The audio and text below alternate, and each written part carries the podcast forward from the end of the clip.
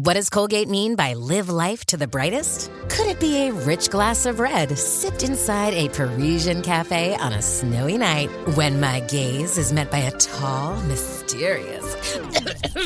I mean, brushing is directed with Colgate Optic White Pro Series toothpaste gives you a visibly whiter smile in just three days, so you can live life to the brightest and finish that glass without worrying about teeth stains. Colgate Optic White. Find it at all major retailers.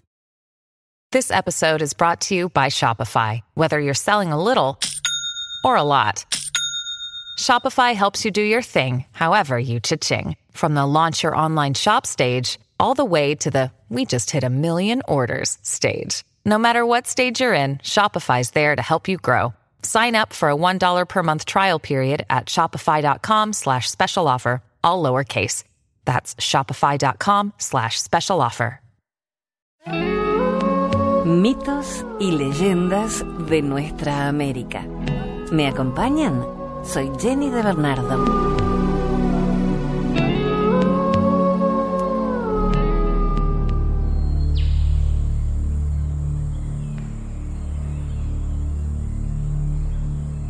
Los Sioux son una tribu de nativos americanos asentados en los territorios de lo que ahora son los Estados Unidos y sur de las praderas canadienses. Eran uno de los tres grupos de las siete tribus que formaban la gran nación Sioux. Los Sioux eran nómadas, se desplazaban según el movimiento de las manadas de bisontes. Sus viviendas cónicas, los tipis, eran perfectas para la vida nómada, ya que eran fácilmente transportables. El tipi consistía en varas largas de madera, cubiertas de piel de bisonte, que se podían armar y desarmar. Y de esto se encargaban las mujeres.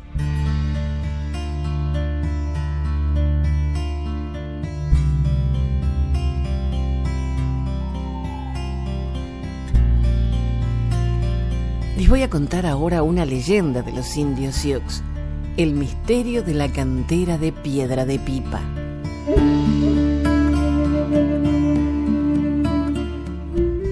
En aquellos tiempos, los Sioux vivían cerca del gran lago, rodeado de un inmenso bosque de pinos.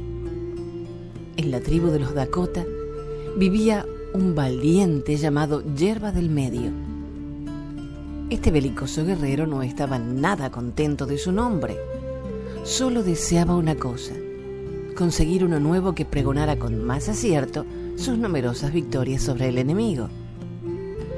Un día en el consejo dijo, voy a partir hacia el sur. En ese lugar en el que las águilas sobrevuelan las montañas, espero conseguir un nombre digno de mí. Los sabios de la asamblea dieron un suspiro de alivio al conocer las intenciones de Yerba del Medio. En uno de sus frecuentes arranques de cólera, ese valiente excesivamente impulsivo había matado ya a tres de sus mejores amigos. Así que Yerba del Medio tomó su lanza y se alejó sin más dilación.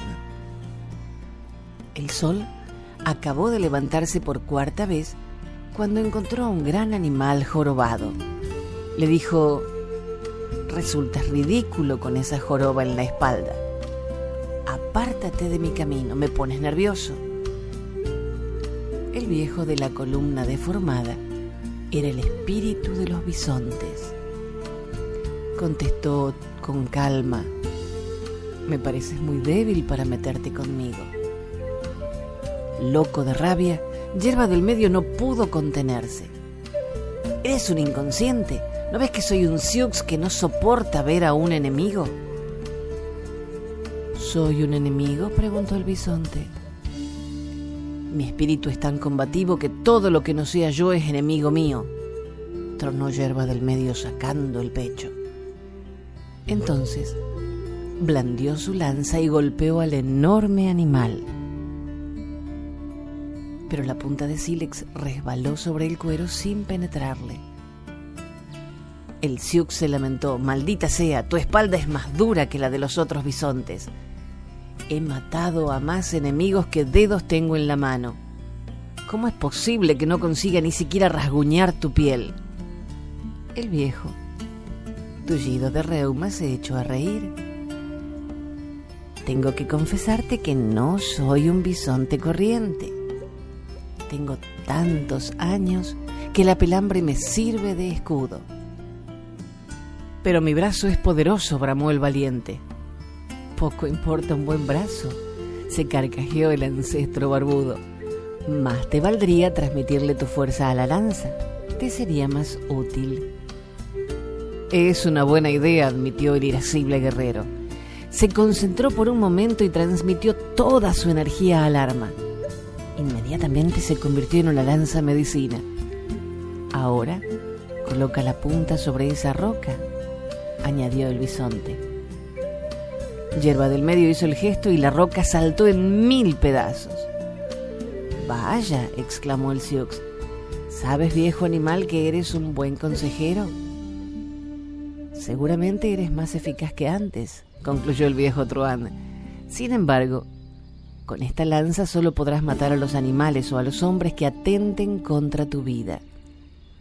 Aparentemente satisfecho, Yerba del Medio reemprendió su camino y pronto llegó ante una elevada montaña roja. Ese era el lugar al que iban las diferentes tribus indias a buscar las piedras con las que fabricaban sus pipas de la paz. Precisamente numerosos enemigos de los Sioux estaban extrayéndolas de una gran cantera. Al momento, Yerba del Medio levantó su lanza y le ordenó, mata enseguida a esa gente. Me son indiferentes y no puedo soportar su presencia aquí pero el brazo de Yerba del Medio se bajó por sí mismo y le explicó, no puedo lanzar un arma contra esos espíritus mientras no hayan hecho nada por quitarte la vida. Acuérdate de lo que te dijo el espíritu de los bisontes. ¿Qué va a hacer de mí? se lamentó Yerba del Medio. Los Sioux, mis hermanos, se burlarán de mí cuando se enteren de mi debilidad. En absoluto, afirmó el brazo. En vez de quejarte, coloca la punta de tu lanza sobre el flanco de esa montaña. Yerba del Medio lo hizo. Apenas el sílex rozó la montaña, un inmenso trozo de roca estalló en trozos. Los indios de la cantera se echaron a correr gritando, Miren, un hombre armado de una poderosa medicina ha llegado hasta nosotros. Ya no tendremos que agotarnos para extraer la roca y poder confeccionar nuestras pipas. Su lanza puede hacer explotar una montaña de un solo golpe. Esa misma noche, los indios, antes enemigos de los Sioux, lo invitaron a un banquete y le festejaron. También le ofrecieron tabaco. Hierba del Medio pudo fumar en las pipas que sus enemigos habían fabricado, en las piedras que él arrancó a la montaña. Después de esta ceremonia se decidió por unanimidad que Yerba del Medio se llamaría a partir de entonces Trunca la Montaña. Entonces el Sioux se hizo justo y bueno. Se había dado cuenta de que se puede encontrar satisfacción ayudando a los otros indios en lugar de matarlos. Considerando que ahora le adornaban todas las cualidades, pensó que era de su incumbencia administrar la justicia. Y el tiempo pasó sin que el Sioux tuviera ocasión de poner en práctica la nueva función que se había atribuido. Cada vez que nacía el sol, temía un poco más el no llegar nunca a actuar como justiciero. Pero se presentó un pretexto. En la cima de la montaña vivía un águila. Todas las semanas el ave planeaba por encima de la gran muralla. Capturaba un bisonte por la piel del cuello y se lo llevaba a su nido. Allí lo devoraba para aplacar el hambre. Durante esas comidas la sangre del bisonte corría por la montaña. A eso se debía que las piedras de la cantera estuvieran teñidas de rojo. El águila se llamaba Tzomikosti, dicho de otra manera, guardiana del recinto sagrado. Un iroqués explicó al Sioux, el águila de la cumbre vive en un nido trueno. Está tejido con relámpagos y rayos de lluvia. El pájaro es una hembra, su macho es una serpiente. Cuando el águila pone, el cielo se oscurece, La tormenta ruge y el viento se desencadena en tempestad. El águila incuba el tiempo que dura una luna. Cuando el polluelo rompe el cascarón, llega su padre, la serpiente. Le toca con la lengua y el pequeño muere instantáneamente. Por suerte el águila es eterna. De no ser así, su raza se habría extinguido hace largo tiempo. ¿Cómo lo sabes? Si nunca has subido hasta allí, preguntó Trunca la montaña al iroqués. Me lo ha dicho un viejo brujo. Me contó que hizo el viaje y pudo verlo con sus propios ojos. Incluso me aseguró que el águila no era más grande que la uña de mi dedo meñique. Es increíble, dijo Trunca la montaña. Si no estuviera tan cansado iría a decirle dos palabras a esa serpiente. Por la noche, grandes nubes negras se acumularon alrededor del pico y rugió el trueno. Con las primeras luces del alba, Trunca la montaña empezó a escalar la pendiente. En el camino encontró una comadreja. ¿Dónde vas tan temprano? le preguntó. Voy a hacer justicia, contestó inmediatamente Trunca la montaña. ¿Quién eres tú para creerte investido de semejante misión? Un hombre bueno que quiere el bien de los demás. Vamos, déjame paso. La comadreja fue a esconderse en una falla en la que anidaban otras comadrejas. Mientras Trunca la montaña se alejaba, ella gritó, Miren, hermanas mías, ese es un justiciero. Es un justiciero. El Sioux se encogió de hombros y continuó trepando a lo largo de la pared. Al llegar a la cumbre descubrió el nido. En efecto, el pájaro era minúsculo. El joven Sioux se dirigió a la serpiente. He oído decir que molestas a tu mujer matando a tus hijos. ¿Es cierto? Por toda respuesta, la serpiente tocó con la lengua al pajarillo que acababa de salir de su cascarón y lo convirtió en una piedrecita redonda. Es abominable, rugió Trunca la montaña fuera de sí. Voy a matarte para que aprendas a respetar la vida. Apuntó la lanza y golpeó a la serpiente. Esta no reventó y el Sioux se puso a balbucear. ¿Cómo es posible que no haya pasado nada?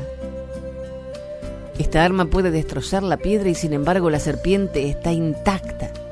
¿Tendrá un poder mágico? Burlón, el reptil silbó. ¿Acaso lo dudabas? Es que ignoras que aquí estás entre los espíritus. Mi mujer es el ser eterno y yo soy su marido, el que ve por todos los lados al mismo tiempo y el que todo lo sabes. ¿Con qué derecho va a hacer justicia un hombre? Has de saber que cada uno debe poder actuar según sus propias costumbres, sin que un ignorante venga a perturbarlas. Una de las mías consiste en vigilar para que no exista nada más que un ser eterno sobre la tierra y que la paz reine en este nido. En vez de ejercer una justicia ciega de acuerdo con tus principios, dedícate a extender mi palabra y los hombres no volverán a tener problemas. Tronca la montaña meditó varios días dentro del nido trueno. Después dijo al águila hembra, Tu marido tiene razón. Cuando no sabemos nada de las costumbres de los otros, lo sabio es dejarlos vivir a su manera. Y añadió para la serpiente, Perdóname por las molestias que te he ocasionado. Ningún hombre volverá a importunarte. Yo me ocuparé agradecérselo el reptil le regaló la piedrecita redonda. Aquí tienes a mi hijo, le dijo. Míralo siempre que te sientas tentado a ocuparte de los asuntos de los demás. Así recordarás mejor tu promesa. Agradecido, el Sioux volvió a descender hacia la cantera. Repitió a sus amigos de todas las tribus las palabras de la serpiente. Cada uno de los indios le ofreció una pipa en piedra roja en señal de paz. Y tras mil efusiones, Trunca la montaña regresó con sus hermanos los Sioux. Llegó una noche cuando se estaba celebrando un importante consejo. Trunca la montaña contó sus aventuras y enseñó las piedrecitas redondas. El brujo le dijo, sabíamos todo eso mucho antes de que nacieras. Nunca te enseñamos a respetar a los otros porque hasta ahora habías sido demasiado impulsivo para escucharnos. Ahora eres fuerte, pero ya no volverás a matar. Ahora eres justo, pero únicamente contigo mismo. Está muy bien, y tus hermanos se sentirán siempre contentos de fumar en tu compañía las pipas que has traído de tu viaje. Orgulloso de su nuevo nombre, Trunca la Montaña vivió largo tiempo entre los suyos. Ahora ya ha muerto, pero su espíritu continúa habitando en los cuerpos de los Sioux. Cuando ven una piedrecita redonda en el suelo, recuerdan al ser eterno y no vuelven a pensar en matar a los indios de otras tribus que no hacen lo mismo que ellos. Los Chippewa llevan en la cabeza tocados de pluma de pavo. Los Crow prefieren adornarse con plumas de cuervo. Los Sioux lucen plumas de águila en recuerdo del nido trueno y no encuentran nada que objetar a los tocados de los Chippewa y de los Crow.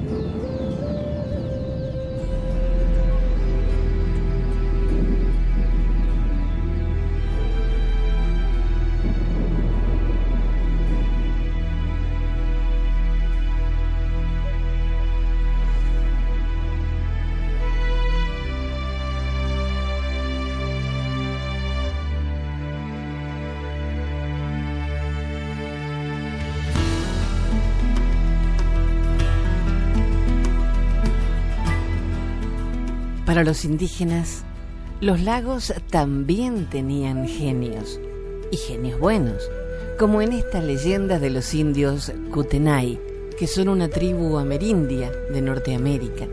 Se trata de una de las tres tribus de las tribus confederadas de Salish y Kutenai de la nación Flathead, en Montana, y forman parte de la nación Tunaxa, en la Columbia Británica.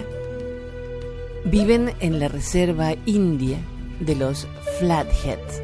Originalmente vivían en la región del río Kutenai, al que dieron nombre.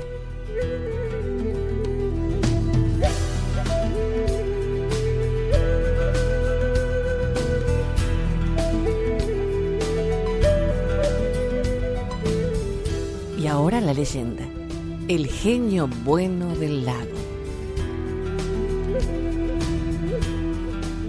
La cosa comenzó en el invierno, en esa época en que el sol extenuado corta las agujas de los abetos para hacerse un blando lecho y acostarse más temprano. Una joven india llegó hasta la orilla del lago para sacar agua. Hacía frío y tuvo que romper el hielo. El duro trabajo le dio sed. Se inclinó sobre el agujero para apagar la sed pero una mano la agarró por el cuello y la arrastró hacia las profundidades. La india pensó, voy a morir, y cerró los ojos. Pero se dio cuenta de que respiraba normalmente. Abrió los párpados y vio que estaba en un hermoso tipi. Había un hombre a su lado. Ese valiente la esposó sin ceremonias. De esta manera vivió bajo el agua. En verano dio luz a un hijo. Su padre quiso ponerle un nombre conveniente tanto para la tierra como para el agua. Entonces le llamó tierra y agua. El padre de tierra y agua se llamaba Piedra Blanca. Era tan bueno que se veía latir su corazón a través de las costillas. Tenía un hermano cuyo nombre era Piedra Gris.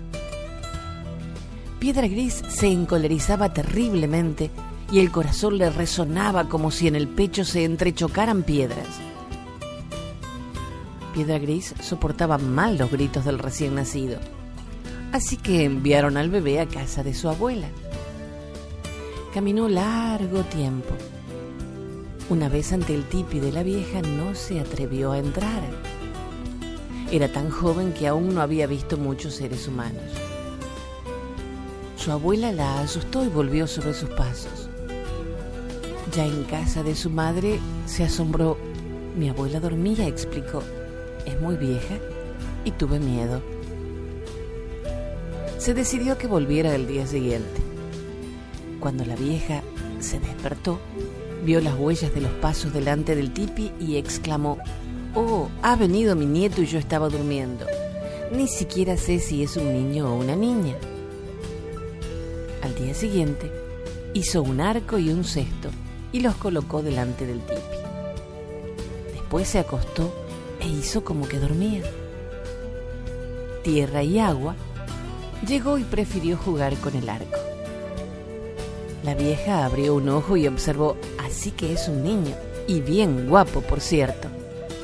Entonces, extendió una bonita piel de nutria junto a su propio lecho y tarareó una canción mágica. Descansa tu cabeza sobre esta piel. El día dispersa el polen de las flores y lo arroja en tus ojos. Mañana el joven ciervo brincará en el bosque. Ven a respirar el olor de tu abuela. Mis manos remeterán tu manta. El niño entró, apoyó la cabeza sobre la piel de Nutria y se durmió. A partir de entonces, se quedó junto a su vieja abuela. Tierra y agua crecía, pero las flechas pequeñas dejaron de servirle. Pedía continuamente a su abuela otras más fuertes. La vieja terminó diciéndole, ahora que ya eres un joven valiente, necesitarás buenas flechas. ¿Con qué madera se fabrican, abuela? Con las del árbol que da bayas en junio. Crece en una montaña. Allí vive también el oso gris. Cuando un indio se aventura en ese lugar, el oso le mata. Ese oso es muy perezoso, pero las marmotas le montan la guardia. Tierra y agua no pudo contenerse. Salió del lago, tomó el camino de la cueva del oso. Cuando vio a las marmotas, tarareó la canción mágica de su abuela. Las marmotas se durmieron. Entonces Tierra y Agua cortó ramas del árbol y lanzó brazadas enteras al lago. Ahora ya no tendremos que subir hasta aquí para hacer flechas con esta madera. Se quedó con algunas ramas para él y descendió de la montaña. El oso hacía el recorrido de su territorio al regresar vio su árbol saqueado y preguntó a las marmotas, ¿quién ha venido a robarme la madera? No sabemos nada, contestaron. Ha caído nieve y sus cristales nos han cerrado los ojos. Voy a ajustarle las cuentas al ladronzuelo y luego me ocuparé de ustedes.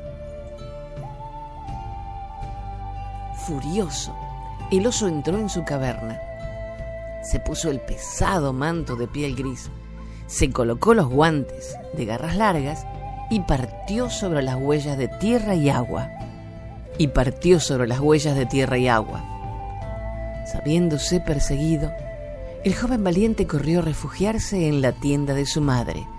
Pensó, por muy malo que sea ese oso, seguro que mi tío Piedra Gris lo es más que él. Para obligar a Piedra Gris a luchar con el oso, le dijo, Tío mío, el oso dice que no eres más que un parlanchín. Quiere que todo el mundo lo sepa. Las piedras se entrechocaron en el corazón de Piedra Gris, pero como seguía sin reaccionar, Tierra y Agua añadió, También dice que te escupirá la cara y te cubrirá de inmundicias. Piedra Gris empezó a hervir como un volcán. Gritó, es demasiado. ¿Dónde está ese mal educado para que le enseñe buenas maneras? Tierra y agua lo llevó ante el oso. Ah, aquí estás, rugió el tío. Voy a acabar contigo. El cola corta se apoyó en su trasero y replicó, Este tierra y agua es una mala lengua, me lo voy a comer. Y se abalanzó en dirección al joven valiente que estaba junto al árbol. Pero cuando quiere morder, el oso gris siempre cierra los ojos. Tierra y agua se apartó y el plantígrado mordió la corteza del árbol. Tierra y agua es demasiado coracio, declaró. Será mejor que me coma a Piedra Gris. Ante estas palabras, Piedra Gris hinchó el pecho y todo el cuerpo le estalló en un sinfín de trozos de sílex cortante. Hirieron al oso en el vientre y murió. Piedra Gris recogió sus trozos esparcidos y se recompuso. Dijo a tierra y agua, ahora tengo que lavarme. ¿Ves? Has ensuciado mi precioso traje de guerra. El joven valiente quitó al oso su manto gris y fue a ofrecérselo a su abuela, pero se quedó con los guantes adornados con garra. Con la madera del árbol que da bayas en junio, tierra y agua se hizo un arco. Después preguntó a la vieja, ¿sabes si en este país viven otros seres humanos? Sí, hacia el norte hay un camino, pero no debes ir porque el jefe es un mal hombre. Tierra y agua se puso en camino. Llegó por la noche. En la primera tienda de la aldea encontró una mujer muy delgada. El joven valiente le dijo, he caminado mucho, tengo hambre y sed. No puedo ofrecerte nada, dijo la mujer. El jefe guarda la comida y el agua en su tipi y se niega a darnos. Tierra y Agua fue a ver al egoísta y le dijo, me han dicho que tu despensa está bien surtida y he venido a cenar contigo. El jefe replicó, eres un osado guerrero. Aquí el que quiere comer y beber tiene primero que luchar conmigo. Luchemos entonces, decidió el joven valiente. Se puso los guantes con garra que le arrebatara al oso y comenzó el combate. La fuerza del jefe provenía de las tinieblas. Tierra y agua blandió un rayo de luna que iluminó todo el calvero. Entonces el jefe tomó una masa enorme y asestó vigorosos golpes sobre la cabeza del joven valiente. Este le contempla riéndose. Al verlo, el jefe arrancó un gran roble exclamando, Te voy a aplastar con este garrote. Tierra y agua arañó el árbol con su guante, haciendo polvo la madera. La lucha duró un año entero, y cuanto más se prolongaba el combate, más se centuplicaban las fuerzas maléficas del jefe. Una mañana el jefe aspiró dos grandes nubes negras y las lanzó a la cara de tierra y agua. Este voló por los aires como una hoja seca y cayó muerto en el lago. Piedra Blanca, el padre de tierra y agua, tomó la forma de un pez relámpago y partió hacia allí. El joven flotaba entre dos aguas. El pez relámpago le mordisqueó los pies. Tierra y agua se despertó y preguntó, ¿por qué me muerdes? ¿Acaso quieres devorarme? No, solo quería resucitarte para que puedas regresar a la tierra y mates al malvado jefe con tu flecha mágica. Intenta acertarle en el dedo meñique de su mano izquierda. El valiente dio las gracias al pez relámpago y saltó fuera del agua. El jefe descansaba sentado sobre un tronco podrido tierra y agua cubierto de sangre, se alzó ante él y le disparó una flecha que le alcanzó en el sitio señalado por su padre pez. El malvado hombre murió inmediatamente. Toda su vida se escondía bajo la uña de ese dedo. Y eso Piedra Blanca lo sabía.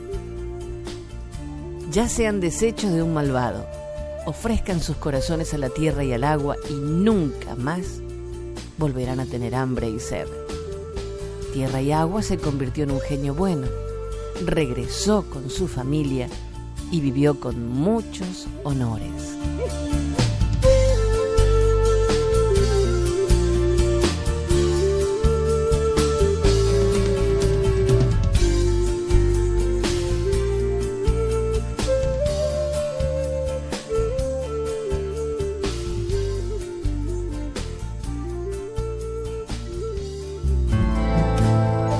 El próximo relato. Soy Jenny de Bernardo.